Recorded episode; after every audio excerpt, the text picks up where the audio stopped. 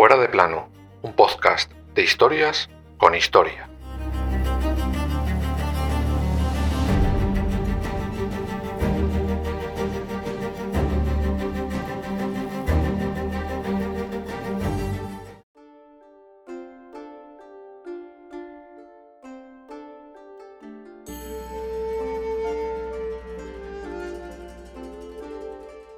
Yo, el emperador, después de reflexionar profundamente sobre la situación mundial y el estado actual del imperio japonés, he decidido adoptar como solución a la presente situación el recurso a una medida extraordinaria. Con la intención de comunicároslo, me dirijo a vosotros, mis buenos y leales súbditos. El enemigo ha lanzado una nueva y cruel bomba que ha matado a muchos ciudadanos inocentes y cuya capacidad de perjuicio es realmente incalculable. Si continuamos esta situación, la guerra al final no solo supondrá la aniquilación de la nación japonesa, sino también la destrucción total de la propia civilización humana. Esta es la razón por la que he hecho al gobierno del imperio aceptar la declaración conjunta de las potencias. De esta manera el emperador 124 de Japón, Hirohito, asumía su derrota en la guerra. Se rendía ante sus súbditos haciéndose humano, pero sin pronunciar ni una sola vez la palabra rendición. Esto ocurre el 15 de agosto de 1945. Unas horas antes, la historia podía haber sido otra totalmente distinta si la rebelión de dos hombres hubiera tenido éxito. Esta es la historia de dos hombres, un emperador y unas cintas.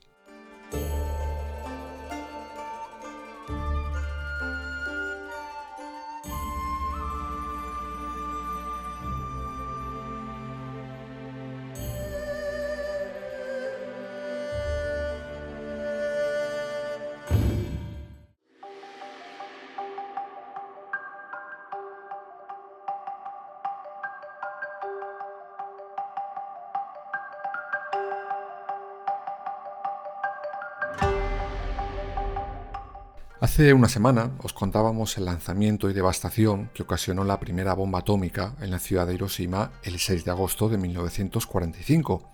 Os adelanté que tres días después los Estados Unidos volvieron a lanzar una más potente contra la ciudad de Nagasaki. El mismo 9 de agosto, visto lo que habían hecho esas dos bombas en su país y que Estados Unidos podría perfectamente seguir atacando y devastando Japón, el Consejo Supremo, el Gabinete Imperial junto al propio emperador Hirohito se reunieron con toda la urgencia a las dos y media de la tarde. Encima de la mesa había dos opciones claras. La mitad de los allí reunidos abogaban por continuar la guerra, infravalorando, todo se ha dicho de paso, los ataques ya producidos y los que se podrían realizar de continuar la contienda. Grave error, porque hoy sabemos que Estados Unidos tenía preparada otra bomba para el 19 de agosto y una cuarta para el otoño de ese mismo año. De hecho, esa tercera bomba atómica iba a ser lanzada directamente contra Tokio. La otra mitad de la mesa no veía otra salida que aceptar el Tratado de Potsdam, donde, como también os conté la semana pasada, los aliados habían dejado negro sobre blanco los puntos básicos para la rendición de Japón. A las cinco y media la reunión termina sin consenso se retoma media hora después y se prolonga hasta las 10 de la noche. Pero nada, las posturas siguen igual y el emperador no se decanta por ninguna opción. Nuevas reuniones se suceden, las posturas no se mueven un ápice. La encrucijada para el emperador era clara.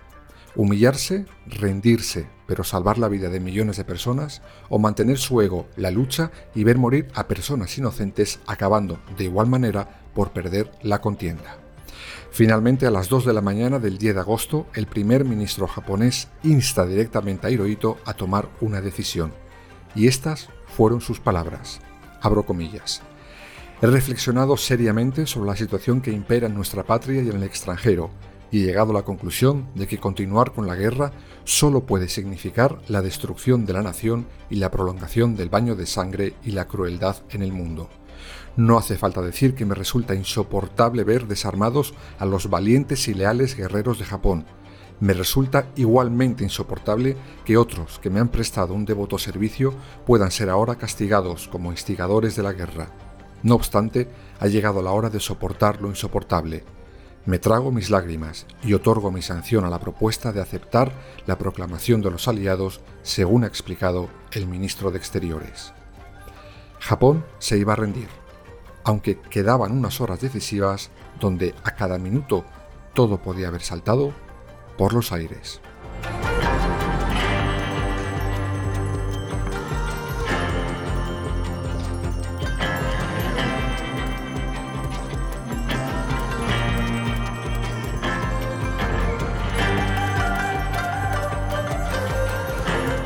Esa misma mañana, el ministro de Asuntos Exteriores comunica vía telegrama a los aliados que Japón aceptaba los términos de Potsdam, pero que bajo ningún concepto aceptarían que después de la rendición ellos decidieran sobre la forma en la que Japón se iba a gobernar.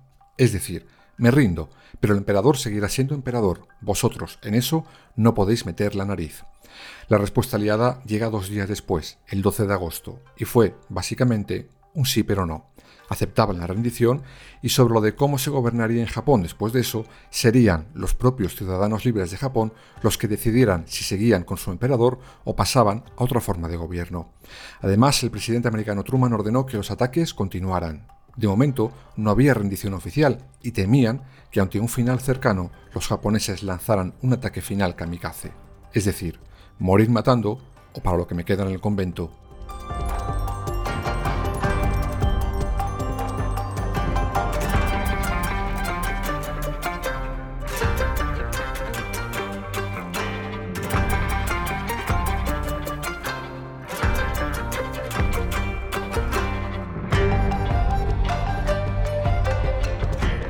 Los siguientes dos días, es decir, el 13 y 14 de agosto, el Consejo y el Emperador se pasaron las horas pensando cómo responder a esa respuesta de los aliados. Y justamente en ese trámite perdieron horas muy valiosas para poder negociar. Los americanos fueron más listos y rápidos. El 13 de agosto varios aviones americanos lanzaron por todo Japón octavillas detallando la intención del emperador. Esto a los ciudadanos japoneses les dejó completamente helados. Pensad que el emperador era divino y los súbditos creían aquellas historias, y en su cabeza no podía entrar que un ser de luz, divino, se pudiera rendir ante unos simples mortales. Ese hecho decantó claramente la balanza por parte de Hirohito. De hecho, dijo a sus consejeros que ese día o terminaba con una rendición o con un golpe de Estado. Hirohito encargó el edicto imperial y pidió que le mandaran un equipo de la radiotelevisión japonesa para poder grabar ese discurso, para que posteriormente fuera emitido. Sería la primera vez que los súbditos oyeran la voz de su emperador. Y justo lo que sucedió en las siguientes horas es lo que hoy nos trae aquí. Esas cintas, algunos las querían conseguir y destruir a cualquier precio.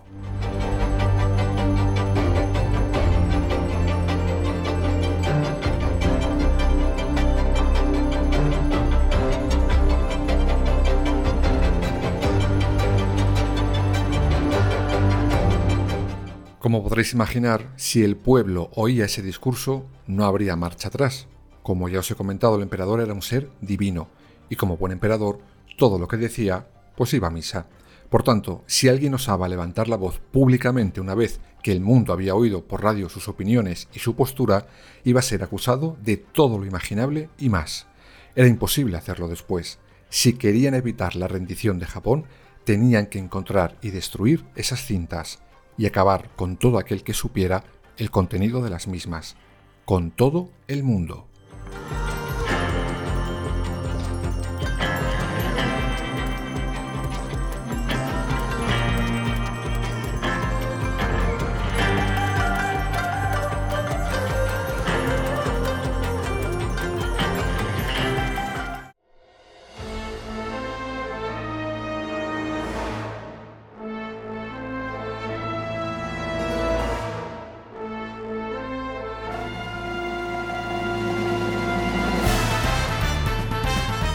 La noche del 12 de agosto, dos hombres llamados Kenji Hatanaka, que era comandante, y el teniente coronel Jiro Shizaki, junto con varios altos cargos, empezaron a planear ese golpe de Estado. Durante 36 horas buscaron aliados como locos para ayudar en ese plan. Sus primeros intentos de buscar adeptos en altos cargos cercanos al emperador fracasaron estrepitosamente. De hecho, durante aquellas horas del 13 y 14 de agosto, cuando el emperador decide aceptar sin condiciones el Tratado de Potsdam, los generales se reunieron en una sala cercana y son obligados a firmar un acuerdo por el que acatarían sin fisuras esa idea del emperador. Esto lo hacen porque entre ellos saben de la posibilidad de ese golpe de Estado que nuestros dos protagonistas estaban planeando. Incluso algunos de los que estaban allí podrían haber intentado otro por su parte. Pero todos lo firmaron. Aún así, Atanaka sabía que no podían parar, y así lo hizo.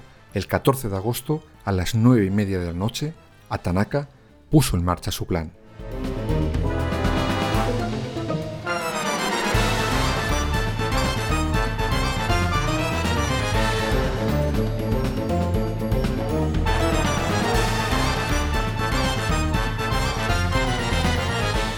Al Palacio Imperial entran en tromba el segundo regimiento de la Guardia Imperial para aumentar la protección a Hirohito ante los rumores de un inminente golpe de Estado.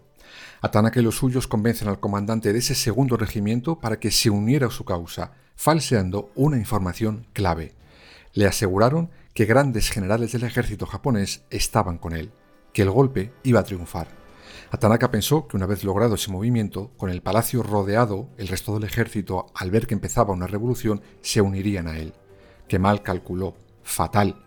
Después de la medianoche, el comandante insurrecto falsea un documento donde aparecen unas supuestas órdenes para el resto de fuerzas imperiales, tanto dentro como fuera del palacio.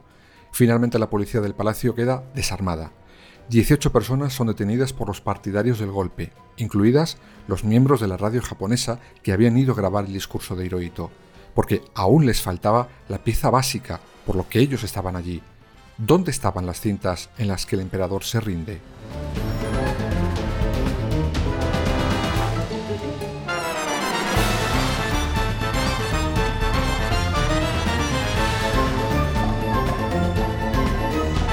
Durante más de dos horas los rebeldes registran todo el palacio buscando esas cintas, pero nada, no encuentran ni rastro de ellas. Buscan entonces al ministro de la Casa Imperial. ¿Pero por qué? Pues básicamente porque él era uno de los pocos que sabían dónde estaban. Eran él, el señor guardián del sello privado y el chambelán del emperador, las tres personas que conocían el paradero real de las cintas. A los dos primeros no les encuentran jamás, se habían escondido en la cámara acorazada justo debajo del Palacio Imperial. Al chambelán, a Tanaka sí le localiza, y a pesar de amenazarlo con hacer el harakiri, éste les miente, negando que él sepa dónde están esas cintas del discurso imperial. Sobre las 3 de la mañana, todo lo logrado por los rebeldes se empieza a desmoronar. A Tanaka le informan que el ejército del Distrito Oriental se dirige al Palacio Imperial para detenerle. Le exigen su inmediata rendición. Pero como si de James Bond se tratara, el ideólogo de este golpe de Estado consigue huir y escapa de sus perseguidores.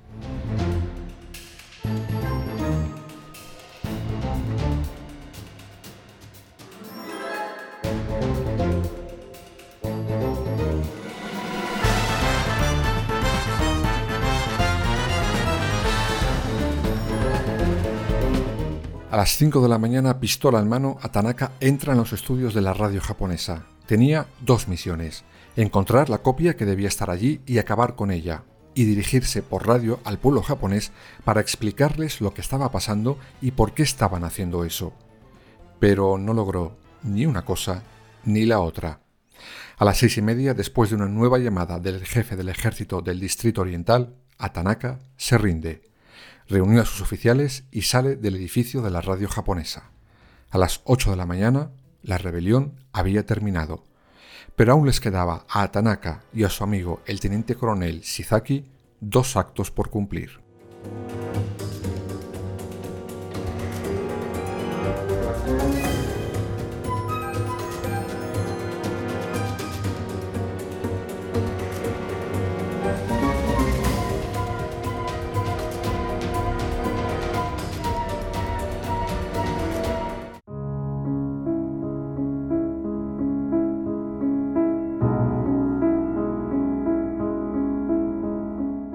Final, Atanaka consiguió hacerse oír por sus compatriotas.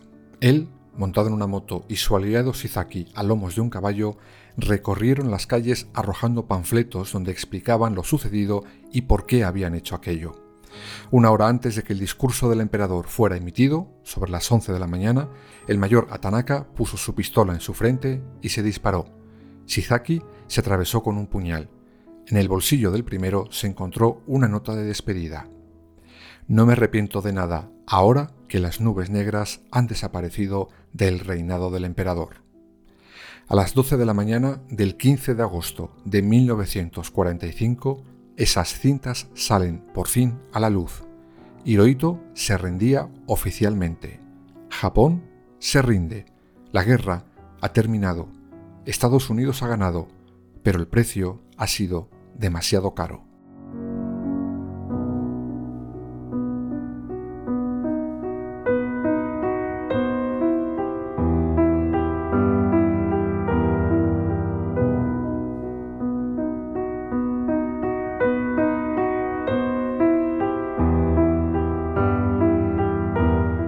Japón firma la rendición oficial el 2 de septiembre sin la presencia del emperador.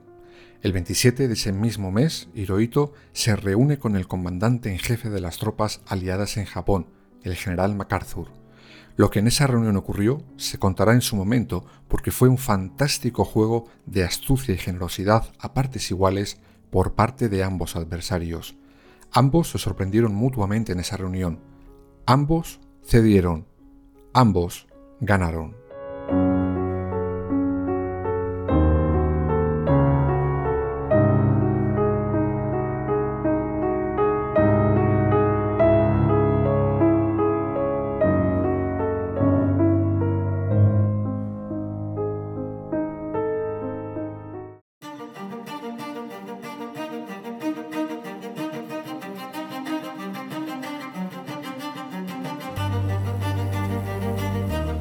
Fuera de plano, suscríbete en las principales plataformas y síguenos en nuestras redes sociales, Instagram, Twitter y Facebook. Fuera barra baja de plano.